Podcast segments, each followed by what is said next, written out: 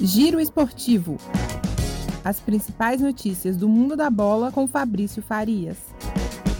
Salve, salve, meu caro ouvinte do nosso Giro Esportivo, quarta-feira com brasileiros em campo definindo seu futuro, não apenas na Taça Libertadores da América, como também na Copa Sul-Americana. Daqui a pouquinho, 7 horas da noite, Grupo B, o Internacional recebe o Always Ready da Bolívia. O Inter, que perdeu o Campeonato Gaúcho no último final de semana para o Grêmio, precisa aí recuperar o seu astral, precisa virar a chave e para isso nada melhor do que consolidar a vaga nas oitavas de final da Copa Libertadores.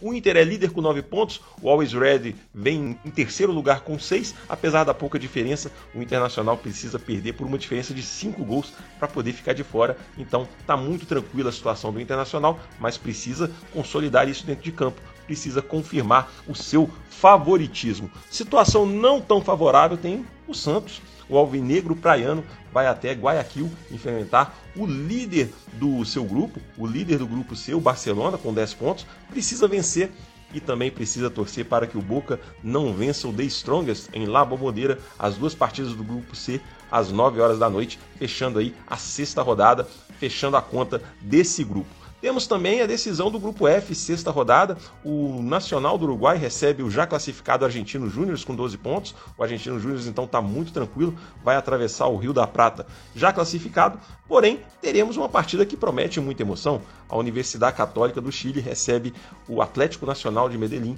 A Católica tem seis pontos, os colombianos têm cinco, então é uma disputa direta aí pela segunda vaga do Grupo F, partida que promete bastante. Tem brasileiro também disputando vaga lá na Copa Sul-Americana. O Bahia recebe o Montevideo Torque em Pituaçu, em Salvador, e precisa vencer, mas precisa contar também com uma ajudinha, porque o Independente não pode vencer o Guabirá da Bolívia na Argentina. Se isso acontecer, caso saia favorável à circunstância, o Bahia avança para a próxima fase da Copa Sul-Americana. Situação mais tranquila, mais complicada, tem o Ceará, que é líder do seu grupo C, vai a Bolívia enfrentar o Jorge Wilstermann, né?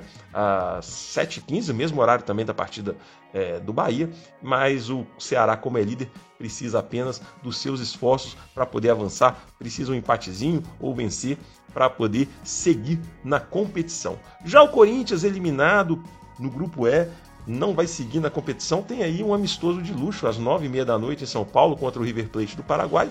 A partida ganhou uma motivaçãozinha extra aí, porque o Corinthians anunciou o ex-lateral Silvinho como novo técnico. Então, sempre que tem aí essa mudança de comando, fica aí um momento para os jogadores mostrarem serviço, se apresentarem para o professor. Então, essa é a grande motivação do Corinthians na noite de hoje, já que não tem mais condição alguma de seguir na competição.